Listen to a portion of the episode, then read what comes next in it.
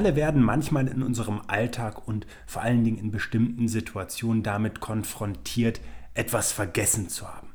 Es ist uns dann einfach schlicht etwas durch die Lappen gegangen. Ob der Geburtstag einer guten Freundin oder eines guten Freundes oder irgendeine Sache, die noch vom Einkaufen mitgebracht werden sollte. Diese Situationen sind insbesondere dann häufiger, wenn wir unter Stress stehen.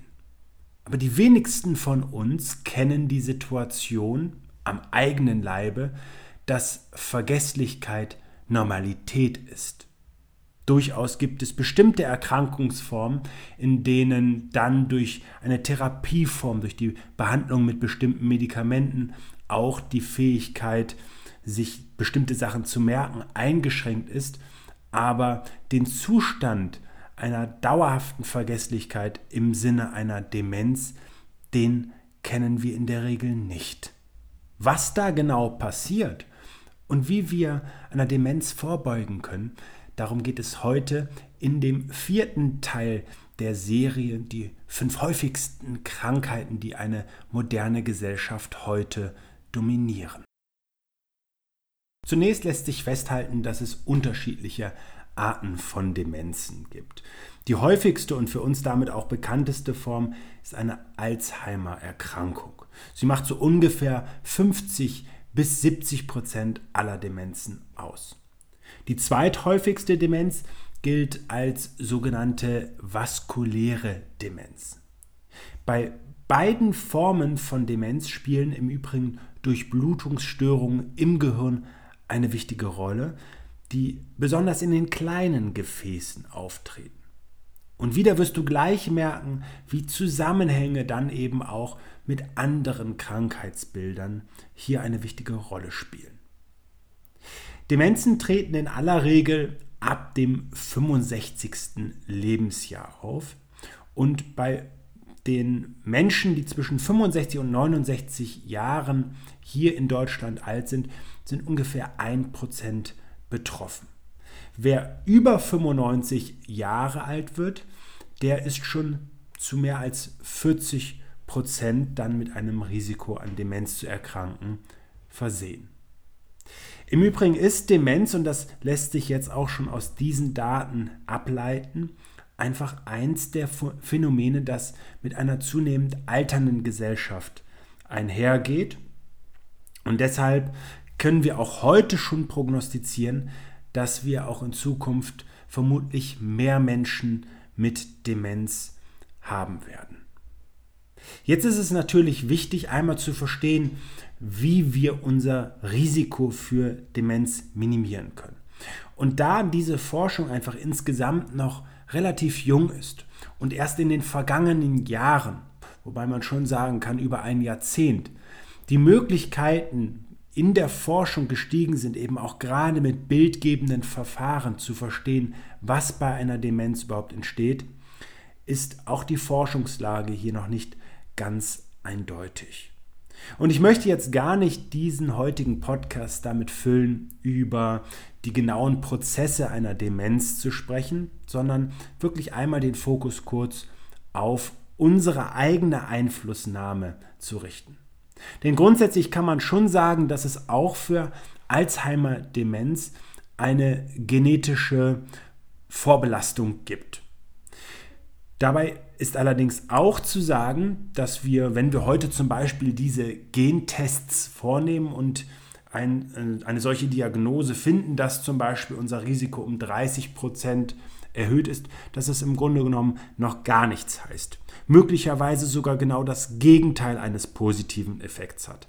Denn die entscheidende Frage lautet immer, was macht ein Mensch jetzt mit dieser Information? Bist du jetzt, wenn du eine solche Information bekommst, ähm, eine solche Diagnose bekommst, noch gewillter etwas für deine Gesundheit zu tun und eben einfach durch deinen Lebensstil, durch deine Einflussnahme, dein Risiko, das erhöht ist, auszugleichen? Oder nimmst du vielleicht genau dieses Domoklesschwert, das über dir schwebt, als Grundlage dafür zu sagen, ich kann ja gar nichts dafür, meine Gene sind einfach so. Und deshalb stehe ich auch solchen Tests grundsätzlich kritisch gegenüber. Denn, und das möchte ich vor allen Dingen in den Fokus rücken, es ist im hohen Maße die Art und Weise, in der wir leben, mit, denen, mit der wir Einfluss nehmen können, mit denen wir selbst ungünstigere Voraussetzungen in ein Gegenteil umkehren können. Und es gibt vor allen Dingen genug Menschen heute unter uns und auch in der Vergangenheit, die eindrucksvoll belegen und belegt haben, was alles möglich ist, selbst wenn wir eben in einiger Hinsicht und für den Normalzustand erstmal gehandicapt sind. Im Übrigen ist es so, dass die meisten der Demenzfälle, ebenso auch Alzheimer, ähm, durch, durch Blutungsstörungen mit ausgelöst werden. Und dabei geht es jetzt auch, und da steht eben ein großer Zusammenhang, es darum, Dinge wie Bluthochdruck oder Diabetes mellitus zu vermeiden.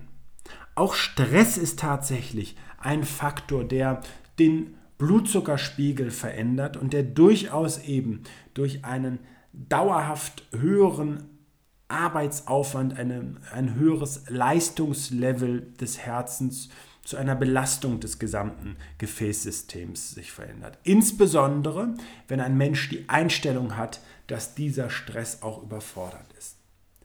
Wenn es aber darum geht, eine wirkungsvolle Demenzprophylaxe zu betreiben und sich das Ganze auch heute schon durch eine Stück weit gesicherte Studienlage belegt oder belegbar gemacht werden soll, dann spielen vor allen Dingen Faktoren wie Bewegung eine ganz, ganz große Rolle.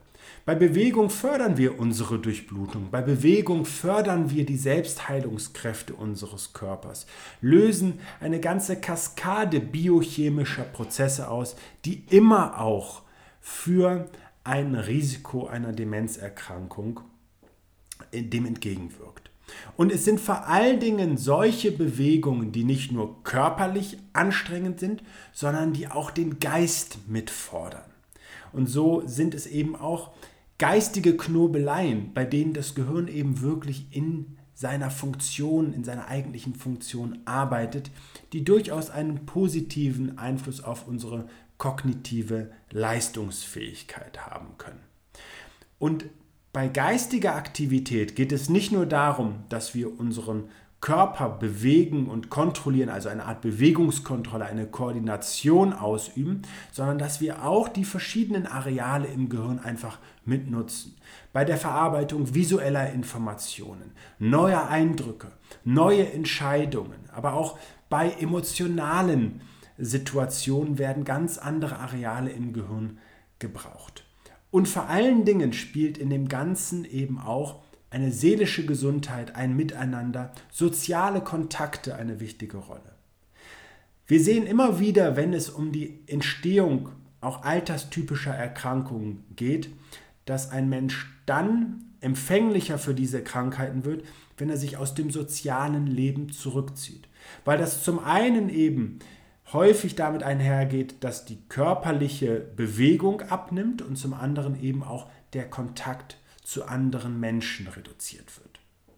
Auch spielt eine gesunde Ernährung im Zusammenhang mit einer wirkungsvollen Demenzprophylaxe eine Rolle. Wie weit das Ganze geht, ist tatsächlich bisher schwer zu sagen. Auch da spielt natürlich immer eine große Rolle, dass sich selten isoliert etwas zur Ernährung sagen lässt, sondern hier viele zusätzliche Faktoren eine Rolle spielen und wir ja gerade bei dieser Form der Erkrankung erst sehr spät im Lebensverlauf ähm, diese Veränderungen dann sehen können.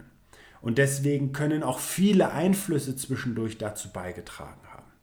Aber es zeigt sich unter anderem, dass eine ähm, sehr kohlenhydratreiche Ernährung einen negativen Einfluss haben kann, also Demenz auslösend mit sein kann.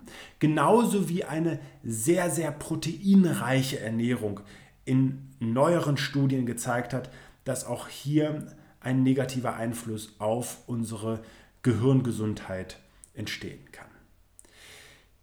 Nochmal, wichtig ist, gerade im Alter zu schauen, dass wir aktiv am Leben weiter teilnehmen, dass wir auch hier vielleicht gerade, wenn wir nicht selber ähm, in der Situation sind, äh, diese Kontakte noch zu suchen, sondern es vielleicht um unsere Eltern oder um, um unsere Verwandten, um, um unsere Lieben eben einfach geht, dass auch wir selber immer wieder ermutigend eingreifen.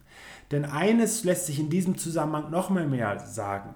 Menschen, die eben sich vor allen Dingen aus dem öffentlichen Leben zurückziehen, weil sie Sorge haben, dass sie sich hier verletzen können, dass es zu Stürzen kommt, dass sie in Situationen sind, die überfordern, Gerade hier lässt sich hervorheben, dass die meisten Unfälle im häuslichen Umfeld entstehen.